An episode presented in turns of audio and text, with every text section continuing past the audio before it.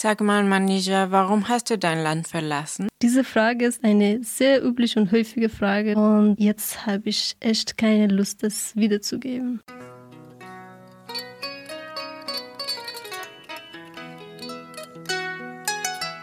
Ich bin Lola. Ich bin Manija. Ich bin entwurzelt, aber stark. Ich bin entwurzelt, aber glücklich. Entwurzelt, aber. Das ist unser Podcast. Wir, Migrantinnen mit verschiedenen Wurzeln, erzählen unsere Geschichte. Denn das Leben ist kein Ponyhof und vor allem, wenn man keinen deutschen Pass hat. Wenn man Kopftuch trägt, Wenn man nicht weiß ist, wenn man keinen Aufenthaltstitel hat, wenn man kein Deutsch kann, wenn man nicht vom globalen Westen kommt. entwurzelt, aber. Das ist unser Podcast.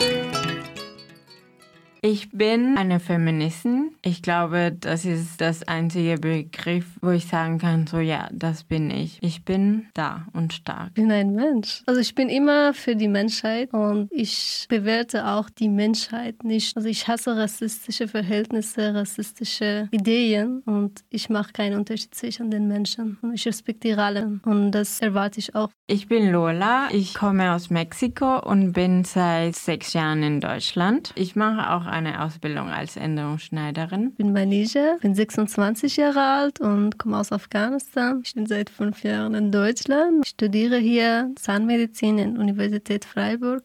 Entwurzelt aber ist unser Podcast und Äh, ja, die Idee ist, Leute zu zeigen, wie schwer man als äh, Migrantinnen oder Geflüchtete das hier hat und dass es nicht nur von uns erzählt wird. Wir wollen auch ein Gesicht zu den Ausländern geben. Ja, viele sind unbewusst, welche Schwierigkeiten oder schwere Erlebnisse die Geflüchtete machen müssen. Egal, ob das mit dem Studium oder mit der Ausbildung oder was mit der Arbeitsplätze gibt, das wissen viele nicht. Wir wollen mit Menschen über ihre Geschichte reden, die gehört werden wollen. Ja, es gibt viele, die ihre Geschichte einfach erzählen möchten. Die haben das alles irgendwie rein in ihrem Herz. Und wenn sie das rausdrücken oder raussprechen, dann wird alles einfacher für sie, glaube ich. Und wenn man seine Erlebnisse oder seine, von seiner Erfahrung erzählt, dann können auch die anderen davon Vorteile bekommen und davon auch Informationen mitbekommen. Die Migranten oder Migrantinnen, Geflüchtete, Heimatlosen sind einfach entwurzelt. Zum Beispiel ich. Als ich nach Deutschland kam, war ich wie ein neugeborenes Kind. Ich musste alles von vorne anfangen und das war nicht einfach. Und ich war eigentlich entwurzelt. Dadurch kam die Idee von diesem Titel. Ich glaube, das war auch für mich eine Art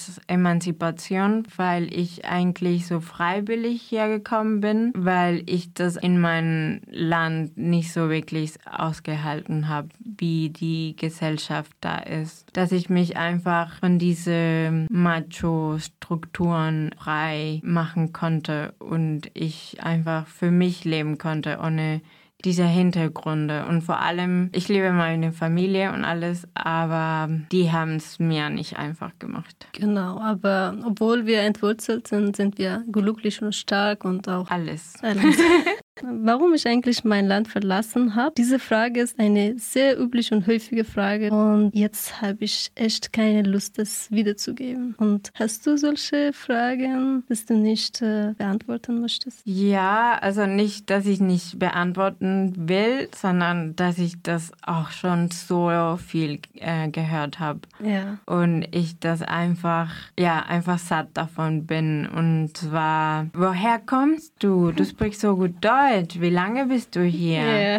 Und das ist immer das Gleiche, wenn man schon seit sechs Jahren hier ist und jede Person das erklären muss. So auch, warum Deutschland? Und ja, Ja, also. warum hast du Deutschland gewählt? Warum wolltest du eigentlich hier sein? Ja. Du bist ja nicht, das war nicht absichtlich oder nicht geplant. Ich wollte irgendwie weg und dann war Deutschland das, was es gekommen ist. Also es war, ich, ich sage immer Schicksal. Ja, Also, ich will das auch gleich sagen. Lola, was war eigentlich dein Ziel in Deutschland? Was wolltest du schaffen? ich wusste nicht genau, also erstmal wusste ich nicht, ob ich hier bleiben soll oder nicht. Äh, aber als ich mich entschieden habe, äh, wollte ich einfach hier Umweltnaturwissenschaften studieren. Okay. Und dafür musste ich aber das Studienkolleg machen. Was ist eigentlich ein Studienkolleg? Das ist so wie Abitur, aber für Menschen, die kein deutsches Abi haben. Ach so. Aber das ist nicht genau das Gleiche, weil das fachgebunden ist. Das heißt, dass du nicht alles studieren kannst, nur die Fächer, die mit deinem Abi gebunden sind. Okay. Zum Beispiel für mich war das T-Kurs, also Technik, und das heißt, dass ich nur so naturwissenschaftliche Sachen studieren konnte. Und du, Manija, was war dein Ziel? Also als ich nach Deutschland kam, wollte ich einfach ja studieren, was ich in Afghanistan studiert hatte, Zahnmedizin. Aber wie du weißt, äh, das ist sehr schwierig, ja, einen Studienplatz zu bekommen. Warum? Äh, ja, man muss erstmal die deutsche Sprache beherrschen und die DSH-Prüfung schreiben. Und, und, was ist DSH? DSH ist ein Sprachniveau für das Hochschule, für die äh, ausländischen Studierenden. Das ist eine Voraussetzung für das Studium. Ohne okay. das kann man keinen Studienplatz bekommen oder keine Bewerbungen machen. Okay. Musstest du auch diese Prüfung schreiben, oder? Ja, ich musste auch, aber ich glaube für Zahnmedizin Medizin und alles braucht man noch C2, oder? Ja, also DSH eigentlich hat drei Niveaus, DSH 1, 2 und 3 und wir mussten eigentlich DSH 3 haben. Die beste Note für das Medizinstudium. Aber das schaffen viele ausländische Studierende nicht. Und ich brauchte nur C1, das heißt DSH 2. Und das habe ich auch geschafft, aber ich glaube, C2 ist schon sehr, sehr schwierig. Aber man konnte auch sich mit C1 für das Studium Medizin bewerben. Das war überhaupt kein Problem. Aber sie haben einfach das gesagt, damit wir unsere Chance verbessern können. Und dann hast du dich beworben und wurdest du sehr schnell angenommen oder wie war das? Nein, das war nicht so einfach. Ich wurde mehrmals abgelehnt, denn letztendlich habe ich einen Studienplatz in Hamburg für Medizintechnik bekommen. Und weißt du, was passiert, oder? Was? Ich war in der Ausländerbehörde Emmendingen und die haben mir gesagt, dass ich nicht nach Hamburg zum Studium gehen darf. Warum? Weil ich keine Aufenthaltserlaubnis hatte. Ah, und okay. das war eine sehr schwierige Situation, eine sehr schwierige Zeit für mich. Ja. Ich war sehr froh, dass ich endlich den Studienplatz hatte, aber ich konnte diesen Studienplatz nicht aufnehmen. Das war die äh, schwierigste Sache in meinem Leben. Und du, hattest du das bekommen, was du wolltest? Uff, äh, bei mir war es auch sehr schwierig, weil ich diese naturwissenschaftliche Fächer nicht konnte. Habe ich erstmal in Bonn angefangen und dann schnell gemerkt, dass ich wahrscheinlich länger brauche. Und dann bin ich einfach nach Heidelberg gegangen, um das weiterzumachen. Ich hatte aber keine Kraft mehr, weil ich die ganze Zeit entweder Angst vor meinem Aufenthalt hatte oder auch so depressiven Phasen hatte, weil es war einfach super schwer zu sehen, wie schlecht in Chemie, Mathe und Physik war mhm. und dass ich das nicht wechseln konnte, weil ich eigentlich schon mittendrin war und ich konnte das einfach nicht wechseln und ich, ich hatte diese Kraft nicht durch meine Depression und alles. Aber irgendwie, ich weiß nicht wie, aber ich habe es geschafft. Ich hatte einen Durchschnitt von 3,6 immerhin und dann mhm. bin ich nach Freiburg gekommen, um Geografie zu studieren, weil ich dachte so, ja, das ist so was Sozialeres. Ähm, Mochtest du dieses Fach?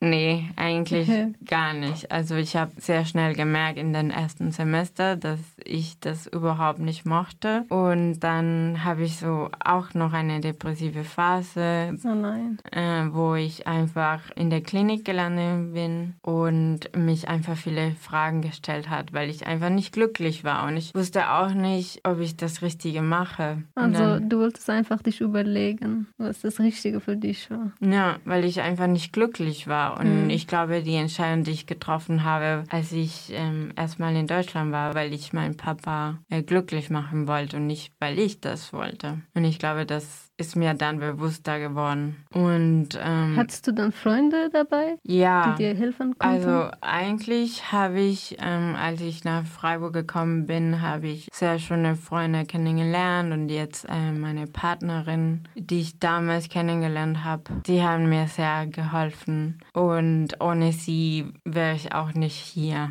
weil sie mich so viel Kraft gegeben haben. Mhm. Und du, du bist eigentlich nicht hier alleine, oder? Mit wem bist du hier? Mm, Ja, also ich bin nicht allein, aber ich bin bei meiner Mutter und ich habe noch zwei Brüder. Aber zurzeit, weil ich studiere, wohne ich in Freiburg in einem Studentenwohnheim und zwar allein. Und meine Mutter ist aber, die sind auch nicht so weit von hier. Ich habe eigentlich in Afghanistan sieben Semester studiert und wurde hier nur zwei Semester anerkannt, aber trotzdem musste ich vom ersten Semester anfangen. Äh, Hier in Deutschland? hier in Deutschland, in Freiburg. Und äh, als ich mit meinen Anerkennungszeugnissen ähm, Studentendekanat war, sie hat meine ähm, Anerkennung, also sie wollte das nicht akzeptieren. Sie hat mir gesagt, dass die Niveau in Afghanistan im Vergleich zu Deutschland sehr niedrig ist. Und ich war einfach, also erstmal still. Dann habe ich äh, also ihr gesagt, ja, warum sagen Sie sowas? Waren Sie überhaupt in Afghanistan? Haben Sie dort gelebt? Und wissen Sie, wie die Niveau in Afghanistan ist? Dann hat sie nichts gesagt. Sie hat mich einfach geguckt. Aber äh, ich konnte das nicht einfach äh, hören, weil äh, wir in Afghanistan auch so was studieren, was hier studiert wird. Zum Beispiel Physik, Chemie, Biologie, so die naturwissenschaftlichen Fächer. Selbst das Studium äh, Medizin ist das gleiche überall. Das, das System ist natürlich äh, hier viel, viel besser, weil in Afghanistan seit schon langem Krieg gibt. Und, aber sie sollte das sowas mir nicht sagen. Klar. Ich glaube, das ist der strukturelle Rassismus, die so weit drin ist, Ja. dass man das nicht so wirklich erkennt. Aber woher kann sie wissen, dass in Afghanistan ähm, Medizinstudium oder alles schlecht ist? Also das kann man nicht so wissen. Und das wird immer so angenommen, ah ja, alle Länder außer Deutschland sind besser oder den westlichen Ländern. Ja, und weißt du, sie hat mich so geguckt, so mit lustigem Mimik, weißt du. Ja. Und das war eigentlich unakzeptierbar für mich, also nicht so freundlich sie. Okay, Lila, erzähl mal, was hast du zunächst gemacht, als du von der Klinik entlassen wurdest? Ich habe ähm, erstmal mich für Kulturanthropologie angemeldet, damit ich gucken kann, ob das sozial für mich ist. Und dann habe ich aber doch gemerkt, dass es nicht so cool war. Ähm, ich habe nach langer Überlegung mich entschieden, an der PH zu studieren für Lehramt. Und dann habe ich mich beworben, wurde angenommen. Aber wegen meiner Depression und alles habe ich nicht hingekriegt, mich zu immatrikulieren. Oh, das hast du verpasst. Ja, ich habe einfach das Datum verpasst und dann musste ich mich wieder bewerben von neu an und dann nochmal ähm, angenommen zu werden und dann musste ich ein Semester warten. Und als ich äh, mich wieder beworben habe, haben sie mir sofort gesagt, dass ich das nicht studieren konnte. Hä? Wieso haben die das so letztes Mal nicht gesagt? Ja, die meinten, dass ich, ähm, dass sie einen Fehler gemacht haben. Komisch. weil ich eigentlich das Studienkolleg für Technik, also Naturwissenschaften gemacht habe und deswegen konnte ich mich nur für diese Fächer bewerben. Und ich so, hey, aber das hat doch letztes Mal geklappt. Und die Ja. meinten, ja, aber Das ist unmöglich. das, das Fehler machen wir nicht wieder. Also, ja. Man wartet so lang und dann kommen sie mit dieser Sache. und das passiert sehr oft leider. Ich glaube, ich bin nicht die Einzige, die sowas durchmacht, weil Nein, das passiert sehr oft hier, wie bei mir auch. Weißt du, ich musste äh, so ungefähr ein Jahr von meiner Anerkennung warten. Und nach einem Jahr habe ich überall angerufen und habe danach gefragt, ob die ähm, meine Zeugnisse bearbeitet haben. Äh, einer sagte wa- was anderes und äh, andere sagte, nee, die andere Kollegin zuständig wäre. Und endlich habe ich ja, genau nach einem Jahr die Anerkennung bekommen. wow. Ja. Und was hast du in der Zwischenzeit gemacht? Ich musste einfach warten. äh, äh, Also ohne Anerkennung konnte ich mich für das Studium nicht bewerben, aber inzwischen habe ich auch an verschiedenen Stellen gearbeitet. Ich habe äh, in einem Krankenhaus FSJ gemacht und auch in einer Bäckerei gearbeitet. Mm, okay. Ja. Und ähm, als äh, die Ausländerbehörde dir gesagt hat, dass du nicht nach, Hamburg. Hamburg gehen konntest. Was hast du dann gemacht? Ich war eigentlich enttäuscht. Dann war ich äh, mit Tränen nach Hause. ja, ich lache jetzt, aber damals war ich echt traurig. Ja, klar. Äh, ich war dann zu Hause, aber ich habe nicht aufgegeben. Trotzdem wollte ich unbedingt nach Hamburg und ich habe die den Hilfe von Caritas und verschiedene Stellen genommen. Und äh, nach zwei Tagen kam dann eine Nachricht von der Uni Freiburg, dass ich in Freiburg Zahnmedizin studieren konnte. Also den Studienplatz habe ich endlich äh, bekommen und das war eine super glückliche Nachricht. Ja, ich habe mich sehr gefreut und ich habe dann aufgehört mit den äh, Hamburg-Sachen. Ja, das ja. ist wahrscheinlich auch sehr erleichternd, wenn du yeah. endlich was hast seit so vielen Jahren. Ja, und weißt du, äh, Freiburg ist in der Nähe von äh, Emmeningen, also wo meine Mutter wohnt. Und deswegen bin ich auch sehr froh, dass ich äh, in der Nähe von ihr bin. Ich kann sie mehrmals besuchen gehen. Mhm. Ja, das ist schön.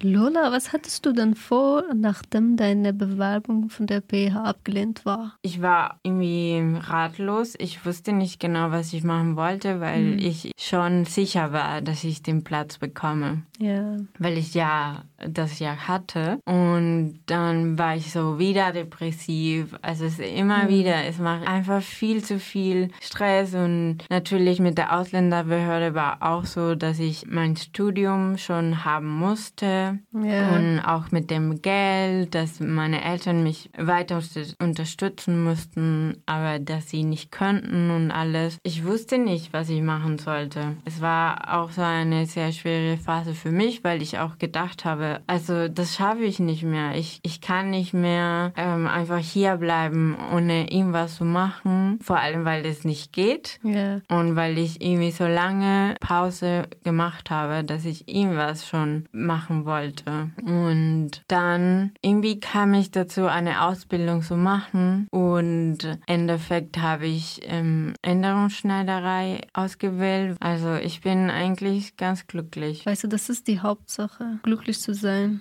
Okay, Manija, aber was wollen wir eigentlich erreichen oder wer wollen wir eigentlich erreichen? Ich will meine Geschichte den Deutschen und auch die Geflüchteten erzählen. Wir wollen uns an Deutschen richten, damit sie unsere Geschichten hören können und dass es denen auch bewusst ist, wie schwer es ist, hier in Deutschland zu sein und zu bleiben und auch ihm was zu schaffen oder auf den richtigen Weg zu gehen, weil wir das das als Person mit Migrationshintergrund nicht einfach haben. Egal woher du kommst, also es sei denn, du kommst aus den USA oder aus dem globalen Westen. Wir möchten auch den Geflüchteten Mut geben. Wir möchten sagen, ihr seid nicht allein auf diesem Weg. Wir sind dabei. Ihr seid nicht Loser. Das ist einfach schwierig. Und sehr oft gibt es auch Hindernisse. Und wir wollen für eure Stimme Platz machen. Ihr könnt alles erzählen, was ihr in eurem Leben in Deutschland gemacht habt und wie ihr ihr das geschafft haben, was ihr in Deutschland machen wolltet. Und oder nicht, wie ihr das nicht, nicht geschafft haben. Genau. Aufgrund von warum ja. auch immer. Genau. Weil für mich ist auch wichtig zu betonen, dass wir privilegierte Menschen sind, in Anführungsstrichen, weil wir in eine Familie geboren sind, die uns zum Beispiel zu privaten Schulen geschickt haben und dadurch wir Englisch können oder in dem Fall von Mania Türkisch, dass wir viel mehr Möglichkeiten hatten und dadurch auch